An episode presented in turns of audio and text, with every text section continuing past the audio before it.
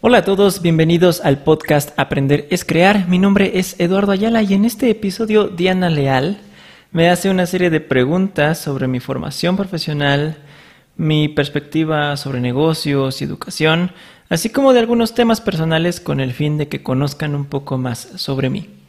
Disfruten este episodio en donde ahora soy yo quien se encuentra en problemas tratando de contestar las preguntas difíciles.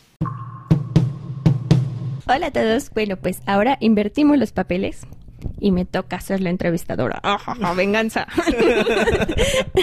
no, bueno, pues estamos con Lalo, que obviamente ya lo conocen porque es el portavoz de la fundación y lo ven en todos los videos. No porque quiera ser protagonista, pero, pero lo ubicamos muy bien. Eh, un muy buen compañero desde hace muchos años, un muy buen amigo y también colaborador en la fundación. Y bueno, pues ahora va a estar del otro lado respondiendo las preguntas que le hagamos.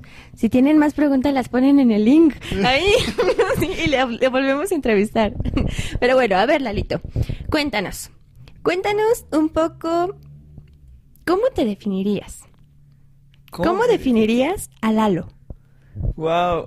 Chan, chan, chan. Les dije que era la venganza. ok. Bueno, pues yo me definiría como como una, una persona demasiado curiosa mm, a quien le cuesta trabajo concentrarse en una sola cosa, pero que esa es una de sus ventajas, porque tiene la capacidad de ver muchas perspectivas y no clavarse con una sola. Yo creo que esa sería como una, una, una parte, eh, digo, no sé cómo defines a una persona, ¿no? ¿Cómo defino a mí mismo? rayos, fue muy rápido ponerme en predicamentos. Ah, y, también eh, con, un, con un sentido de ayudar a la gente, creo que tengo una gran inquietud por eso. No porque sea una buena persona, no me considero o no me atrevería yo a decir que soy una buena persona, pero es algo como una cierta responsabilidad. Creo que he tenido mucha suerte en la vida, en distintos aspectos, y me siento con una un, sentido de obligación de, tratar de hacer algo por devolver eso bueno que a mí me ha dado la vida. Ok, qué padre. la verdad es que yo sí diría que Lalo es una buena persona. Haremos una votación en Facebook para ver qué dice el público. Pero bueno, creo que conociéndote, mucha parte de la descripción que dices, pues es totalmente como yo podría describir a Lalo. Así que respuesta aprobada. Ah. ok. cuéntanos qué actividades cuando cuando hay como justo estos momentos en los que dices estoy cansado, ¿no? O a lo mejor estoy pues no sé fastidiado de tantas cosas, no me siento muy bien o algo así. ¿Cuáles son esos motores que vuelven a activar a Lalo? Hmm. E-, esa sí la puedo responder más fácil. Muchas de las veces en las que me siento así como tú describes, como así fastidiado o, así como harto, es porque estoy pensando demasiado. Entonces me sirve mucho uh, primero hacer ejercicio, me sirve mucho salir a comer, pero no salir a comer solo, sino con algún amigo, con alguna amiga, este, con mi familia. Y, y no es por el hecho de hacer el ejercicio o por el hecho de, de comer, eh, que, bueno, tienen efectos en nuestro cuerpo, sino porque me pongo en una situación donde recuerdo que hay más personas a mi alrededor. Entonces, cuando estoy con una amiga, con un amigo, con mi familia, me, doy cuenta como de las personas que me importan. Entonces, eh, ya sea una frase que ellos digan, ya sea el mero hecho de verlos ahí, me, me mueve, me, como que me hace sentir bien, como que recupero el sentido de, de, de, de por qué hago algunas cosas, de, ajá, de, pues sí, de, que hay cositas que son muy importantes en la vida, ¿no? Y cuando hago ejercicio pasa lo mismo, o sea, me doy cuenta de que todo puede pasar en un solo minuto, o sea, me puedo sentir súper exhausto por un ejercicio súper pesado y luego, luego recuperarme y luego volverme a sentir exhausto y al final terminar con, con esta sensación como de, ah, lo, o sea, acabé algo, ¿no? y, y, eso me, me motiva a después hacer el proyecto que me tenía como más preocupado. Interesante. ok. Un poquito más sobre tu formación. Cuéntanos, eh, ¿por qué decidiste estudiar eso? Creo que más allá del por qué, porque a veces elegimos algunas carreras o sin, sin mucho conocimiento, ¿no? Más bien es cómo ha influido o cómo ha transformado esta formación a Lalo. Pues mira, yo, yo eh, para empezar, yo no sabía qué quería estudiar. Por lo mismo, no quería estudiar. Entonces, no es que no me gustara aprender, eh, de hecho me, fascina aprender, pero me sentía como muy, en esa época, en la prepa, pues, pues es que realmente yo veía como una carrera como algo que vas a hacer de por vida, ¿no? Y yo no me, no me quería sentir como comprometido y hasta cierto punto como esclavizado a una sola cosa, ¿no? Entonces, eh, tenía muchas dudas, incluso en mis exámenes vocacionales, recuerdo, salían así como de, pues, me interesa todo, ¿no? Y así como, eso no me ayuda. eh, pero al final nos llevaron a una universidad y, este, tuvimos una plática. Eh, e, en esa universidad estudió también mi hermano. Y, y dije, bueno, pues vamos a ver. Eh, conocí a un maestro. Yo estudié creación y desarrollo de empresas, que es una carrera, o era una carrera nueva y el, el, director de la carrera pues me, me, vendió la idea de que pues era, era lo mejor. Lo que, me, lo que me clavó fue, aquí vas a poder hacer todo. Esa fue la frase. Y yo dije, ah, voy a poder hacer todo. Y te vamos a dar chance de que pruebes y deshagas y te equivoques. Y dije, ah, súper. Entonces me metí y resultó que sí, efectivamente, era de todo. No era como, bueno, generalmente cuando estudias negocios te enseñan o marketing, o te enseñan finanzas, o te enseñan contabilidad, o te enseñan eh, derecho, y aquí nos metieron como todo, ¿no? El tema fue, y la maldición de, de conocer mucho es que no, no sabes realmente nada, no eres especialista en nada, mejor dicho.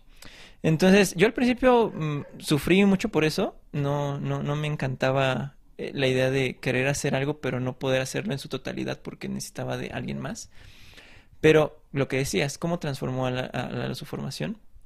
Eh, estar ahí, en ese ambiente, me llevó a viajar, me llevó a conocer a otras personas, me llevó a darme cuenta de que, de, que no puedo hacer todo yo solo, que me dio una cierta parte de humildad y, me dio más curiosidad, como que retoñó mi curiosidad, ¿no? Antes como que me, me estaba como ya fastidiando y no encontraba con el sentido de las cosas. Pero al ver a otras personas con, con otras ideas, con otras habilidades, con incluso muchas carencias de que yo no sabía qué onda, eh, pero, pero bueno, esta parte de, de, de, unirte con otras personas fue lo que me motivó más y también me dio, ajá, me dio más perspectiva de, de qué tanto puedo hacer, de qué sí vale la pena, de qué no vale la pena y, y de que al final del día lo que importa es que tú estés contento con lo que estés haciendo. Y la clave de la, de la felicidad, creo yo, es el, el, crecimiento. Y no es el crecimiento como ganar más dinero o hacer más, sino sentir que cada día aprendiste algo nuevo. Ok. Y creo que esto va muy relacionado justo con tus proyectos. Porque déjenme decirles que Lalo es una de las personas más mm, ¿cómo decirlo? Que tienen como toda esta iniciativa y como todo el punch, siempre se lo digo, para, para sacar como cosas nuevas, ¿no? O estar justo como creando y que aunque la situación no sea a lo mejor del todo prometedora, pues él es como las personas que siempre están como intentándolo y eso es muy padre. Eh, ¿Tú relacionarías esto o si nos podrías decir, no sé, a lo mejor tres características de una persona que estudió esto, ¿cuáles definirías? O sea, ¿cuáles dirías que son como esas tres, esas tres básicas que debes tener para poder entrarle a un proyecto, un negocio? A lo mejor no son tres, no sé. A, lo mejor no te van a encantar. no, dice que, bueno, hay que conocerlas, ¿no? Primero tiene que ser optimista. Tiene que tener como esta eh, capacidad como de no derrotarse luego, luego, antes de empezar la batalla, ¿no? Eh, la, siguiente, yo tendría que decir que suena un poco mal, pero también ingenuo, eh, porque la ingenuidad eh, tiene que ver un, con, con, creer que eres capaz de hacer cosas que a todas luces no eres capaz de hacer. okay. o sea, la ingenuidad te da un motor para, para aventarte. ser optimista te ayuda a mantenerte ahí Eh, y, y, la otra, yo creo que es, es, es la, la, cuestión de la, de la humildad, que es lo que te va a, a, permitir decir, ¿sabes qué? Pensé que lo podía hacer, eh, intenté hacerlo, ya me di cuenta de que no puedo, ayúdame. Creo que esa es una de las cosas que, que, define mucho a las personas de mi carrera porque, eh, bueno, mis compañeros, mis, mis amigos, los, los conozco y sé que son, son personas que tienen esas características, que tienen esta ingenuidad para pensar que se pueden hacer cosas más allá de lo que piensan, que son optimistas para mantenerse cuando las cosas son difíciles y que son humildes para pedir ayuda cuando lo necesitan. Ok, y bueno, esto va muy relacionado justo a tu capacidad para hacer como nexos con otras personas, ¿no? O, de, de, ir como construyendo o creando eh, vínculos para, pues justo como para desarrollar algo. ¿Tú verías estas, estas tres características que mencionas, que, que se me hacen muy interesantes, las verías de cierta forma plasmadas en la educación? No sé, en la educación, en, en, una escuela, digámoslo. Pues mira, yo creo que sí, pero no es una regla general. Este, yo he visto muchas veces con, con, con, con sorpresa y con agrado que hay maestros que motivan mucho a sus alumnos a equivocarse, que motivan mucho a sus alumnos a trabajar en equipo, eh, a ser agradecidos, pero también he visto que pues son las excepciones, ¿no? y en la universidad es chistoso porque incluso eh, pues en esta carrera que estudié era, nueva y bueno yo estoy en el en el TEC que, pues se jacta mucho de ser innovador en el sistema educativo lo cual voy a darles crédito y les voy a decir que sí, pero eh, al ser una institución tan grande, pues tiene, pues es complicado implementar una estrategia innovadora pues, a la perfección, ¿no? Y, tan rápido. Entonces, hay, eh, se enfrenta mucho eh, como escuela, como sistema educativo en general, el reto de, de realmente romper este paradigma, ¿no? Llevamos tantos años haciendo lo mismo que ya cuando dicen, no, sí, aquí se trata de que se equivoquen, tanto profesores como alumnos no se la creen. Es decir, o hay formas de equivocarse. O hay ah, una frase de mi carrera es, eh, equivócate pronto, equivócate rápido, ¿no? Okay. Entonces es como, ok, eh, o sea, pues ya lo hice mal, ¿no? o sea, se trata de aprender, se trata de equivocarte lo, de una forma que no sea tan grave como para que ya no tenga solución, pero pues no quedarte con el fracaso, sino de ir avanzando, ¿no? El tema es que muchos de nosotros, y me incluyo, teníamos esta, esta concepción de no, piénsalo bien, hazlo bien, ya que lo tengas, inténtalo y así disminuyes mucho el riesgo, ¿no? Lo cual a veces lo que hace es que te crees que ya lo hiciste súper bien y cuando fracasas se siente más feo el golpe, ¿no? Claro. Eh, y bueno, había maestros, ¿no? Que, que, que aunque te decían eso, seguía esta parte como de, pues, por ejemplo, las, las calificaciones, ¿no? Mm, seguía siendo un, es que no entregaste esto, o si le entregas esto ya pasas, ¿no? Así como de, bueno, pero entonces, ¿cuál es el discurso? ¿Entrego? ¿O realmente me enfoco en aprender? ¿Hago, hago un negocio? ¿O cómo, cómo me estás evaluando? ¿Qué quieren de mí? Entonces, eh, es complicado y, y pues sí, o sea, lo que platicamos un poquito como fuera del aire, ¿no? Yo creo que en educación hay muchas cosas que están muy bien pensadas, que están muy bien planteadas desde hace siglos. El tema es que no se han aplicado. Ajá. Porque es más cómodo y más conveniente hacerlo de una manera, pues, como siempre se ha, se ha hecho. Ok, sí, creo que caemos un poco como en las formas que nos dan resultados y si nos dan resultados ya no le movemos, ¿no? O a veces que también justo perdemos el foco y se hace más como un proceso porque lo tengo que hacer a el por qué lo estoy haciendo. ¿no? Entonces perdemos el, foco y nada más es, pues lo tengo que cumplir con eso, tristemente. Pero ahora, bueno, cambiemos un poquito el panorama y no lo hablemos o no lo pensemos en la parte de, de la escuela. Mencionabas que en tu carrera decían que equivócate rápido, equivócate, ¿cómo era? Equivócate pronto, equivócate rápido, ¿no? Em, si llevamos esta idea a, a las empresas, ¿Qué crees que esté pasando con las empresas? O sea, es un poco como lo hacemos como en las escuelas, como, como tratando de mantener los mismos procesos, las mismas actividades para no generar cambios o, o, qué pasa, ¿no? O sea, ¿tienen esta concepción en realidad o, o aplica como con el modelo educativo de que lo decimos pero no lo hacemos. Yo creo que las empresas no saben lo que quieren muchas veces. Y, y no es su culpa, ¿no? o sea, digo, ¿acaso alguien puede levantarse y decir, sí, yo sé exactamente lo que quiero? No todo el tiempo. El tema yo con las empresas que, que tengo es que muchas están enfocadas a una noción de crecimiento, pero únicamente tomando en cuenta una cuestión monetaria. Pocas son las empresas que hablan de responsabilidad social o de em, cuestiones más ambientales. No, no digo que todo sea blanco y negro, o sea, por supuesto que hay muchas empresas que hacen programas muy valiosos que generan un gran impacto, pero en cuestión de procesos, en cuestión de, de crecimiento, se está dejando mucho de lado al factor humano y, y pocas son las empresas que tienen la visión como para invertir en su capital humano y capacitarlos y desarrollar nuevas habilidades en donde ya no sigan un proceso como una máquina, sino donde tengan la oportunidad de, de ser más creativos, de proponer nuevas ideas, de ser escuchados. Eso no pasa comúnmente, ¿no? Eh, están más enfocados en cómo hago más con menos. Y ese es un negocio.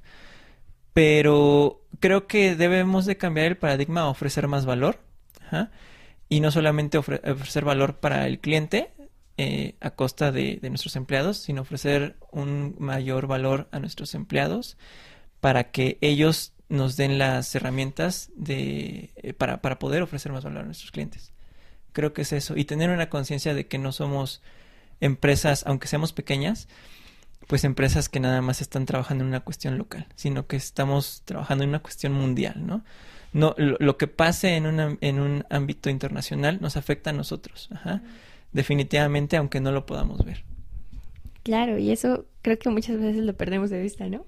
Aunque sean como justo eh, pequeñas, medianas o grandes empresas, eh, pues que al final todo en este ambiente productivo o de, o de generación de bienes y servicios está conectado, ¿no? Entonces, es, es un análisis muy, muy interesante.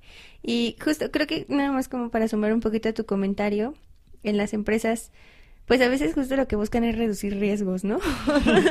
Entonces por eso a lo mejor no nos arriesgamos a decir, vamos a intentarlo y probamos, vemos cómo funciona si no lo cambiamos, porque al final, eh, pues obviamente existe un riesgo, como en todo cambio, pero pues el, el hacerlo puede traer como muchos beneficios, ¿no? O también pues muchas lecciones. Sí, sí, y, como lo mismo que en la escuela, ¿no? Las empresas son muy burocráticas, o sea, no solamente es el dueño, son los accionistas, luego son los gerentes, eh, etcétera. O las mismas áreas, ¿no?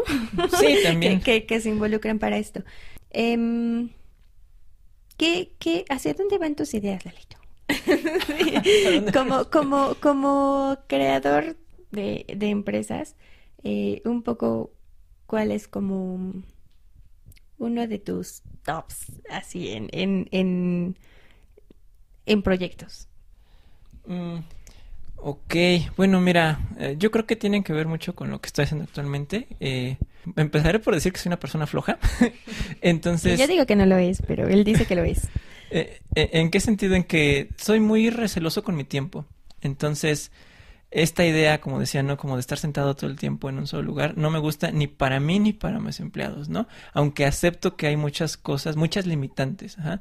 Creo que una cosa que funciona muy bien es el comercio electrónico. Ajá. Creo que funciona muy bien también la educación. Entonces, eh, e, esta idea básica de comprar, vender eh, y, y, entregar a, eh, un valor a alguien eh, a través de, pues sí, algo tan sencillo como el Internet, me gusta mucho y creo que es una gran oportunidad eh, que, tenemos que explotar. Y la educación, eh, definitivamente creo que no hay desarrollo sin educación y no es educación en el sentido de que, ah, ojalá y todos tuviéramos universidad o todos tuviéramos prepa, sino es más bien eh, tener esta conciencia de que podemos aprender lo que sea, de que tenemos siempre esta oportunidad de, de, ir incorporando como que nuevas herramientas a, nuestra, a nuestro ser de ser conscientes de, de lo que somos, de quiénes somos y cuál es nuestro papel en el mundo, no para agobiarnos, sino para, para funcionar mejor, de hecho, ¿no? Eh, entonces, creo que, creo que en, esas dos líneas van como mis, mis ideas justo ahora, a, a, generar un mayor bienestar a través de, de, de, una, una mejor preparación que nos permita tener más tiempo para ser felices. Ok, eso suena muy padre y muy interesante y seguramente pues estaremos viendo resultados, o más bien ya se han estado viendo resultados de los proyectos, ¿no? Como en estas dos vertientes, que es algo muy padre porque al final ya tienes como como dos ramas, ¿no? Por dónde ir, porque suele pasar mucho que cuando creas proyectos, pues hay un mundo de posibilidades, entonces puedes pasar de un camino a otro y, y no tener como esta, eh, ¿cómo decirlo? Esta dirección, ¿no? De hacia dónde sumar tus esfuerzos. Entonces creo que estas dos líneas, pues aunque son muy vastas en sí, hablar de educación, por ejemplo, pues tienes como muy, muy determinado hacia dónde y en qué sentido. Muy bien, Lalo. Bueno, pues mm, ahora otra pregunta más sobre ti. Vas a poner en problemas otra sí. Preguntémosle a Lalo, ¿qué prefiere? ¿Salir a caminar o ver películas? Uy, mm, eso está difícil. Depende Ninguna de las dos. Ah. Depende con quién. Ok. O el mood en el que estés. Mm, depende con quién, definitivamente. O sea, he visto películas. Es más, creo que ver películas solo me gusta más que verlas acompañado. Ok. Y caminar, definitivamente me gusta más ir platicando. ¿Con alguien? Con que... alguien que... Ok. Ok. Perfecto. Mm, ¿Paisaje favorito o tipo de paisaje favorito? Antes, hace, hace un par de años te hubiera dicho que playa. Ajá. Ahora no, ahora creo que es más bosque. Eh, es de los míos. ok, con clima templado, mucha vegetación, Mm, ¿así? Con, ajá, con, como más, eh, hace, hace un, un par de, de meses tuve el chance de ir a Chihuahua y, y caminé por, por, por la, por la sierra, eh, guiado por un, un- una persona que, que era nativa del pueblo. Y muy bonito ver la, la cascada, los ríos, los árboles gigantes. em, y, y nos agarró la noche, entonces esta emoción como de, ¿y si vamos a llegar? Porque Ajá. este señor ya tenía, pues ya estaba grande, ¿no? Y así como, de, No, no, no, tienen, tendrán el triple de edad que nosotros, Lalo, pero la condición. Eh, Sí, pero la verdad es que también traíamos luces en el celular, porque si no, no hubiéramos salido sí, de donde eso sí. estábamos. Ok, muy bien. Mm, ahora sí, libro favorito. Hmm, esa está, está complicada. Tengo, tengo dos. Uno de los cuales nunca, creo que nunca se lo he dicho a, a alguien, o, o- o al menos no, no hablo mucho de él. Se llama Francesco. Es, es, ese libro me lo dieron cuando murió mi papá. Hace 10 años, 10 años, 11 años. Y yo tenía 15 y, y yo como que estaba entre... eh, eh, Evidentemente estaba triste, pero no sabía cómo manejar ese dolor. Y, y me dieron ese libro y es una historia eh, pues ficticia eh, donde hablan sobre esta posibilidad de, de reencarnar, ¿no? Y, y hablan de Dios y hablan de, de, cómo es que vamos aprendiendo cada vez más y cómo, cómo seguimos siendo importantes, ¿no? Después de nuestra muerte para los demás también. Y eso me dio mucha paz, me, me agradó bastante. Y, y después, el, el, el, el otro libro que me, que me gusta mucho se llama Sapiens, eh, o Una breve historia de la humanidad, de Yuval Noah Harari. Ese lo leí hace un par de años que curiosamente es la antítesis de todo esto, ¿no? es, es un libro súper realista en donde habla de historia, habla de hechos y el autor particularmente no tiene una noción de, de Dios, es, él, él, él habla mucho de es una idea ficticia, ¿no? Y, y eso también me dio mucha paz. Eh, digo, yo, yo actualmente no, no, no es que sea ateo, pero durante muchos años fui católico y, y actualmente no, no, no, no empato nada con, la religión, pero pero vamos, que, que ambos libros llegaron a una etapa de mi vida en donde lo que encontré fue, fue como algo en que creer. Y eso me dio también la perspectiva y la empatía para ser o para aceptar eh, muchas ideas de muchas otras personas. Entonces, em, hablando de Dios, no sé si exista Dios, pero lo que sí sé es que que soy muy afortunado por muchas cosas que no hice nada para que pasaran y que si es de una de todas formas casualidad, pues, pues bendecida sea la casualidad. ¿no? Y, y también me encantó mucho la forma tan pragmática de, de, ver las cosas como, como son, ¿no? De que pues no eres nadie realmente, es como algo, ponerte en perspectiva, ¿no? Eres claro. como tan diminuto en un, un, espacio tan grande de personas y de cosas y de mundos y de universos. Uh -huh. y, y, bueno, ambos libros creo que son muy padres. Eh, si, si están pasando por un momento difícil, ve, vean Francesco, lean Francesco, no lean Yuval Noah Harari porque van a terminar todos agüitados. Pero, pero bueno, es eso. Okay, aquí vamos a pactar intercambio de libros. ya me interesé por eso. Suenan, suenan, este... Suenan, suenan muy, interesantes. Sí, no sé, como más que interesantes es como saber, a ver qué... ¿Cómo lo narran, no? O sea, ¿cuál es el mensaje? Ok, muy bien, Alito. Pues, eso creo que con esto terminamos la entrevista por okay. hoy. Seguro se nos ocurrirán más preguntas profundas para Lalo. sí, me puso en predicamentos un buen rato. y bueno, pues muchas gracias por escuchar este podcast y recuerden que aprender, aprender es, es, crear. crear.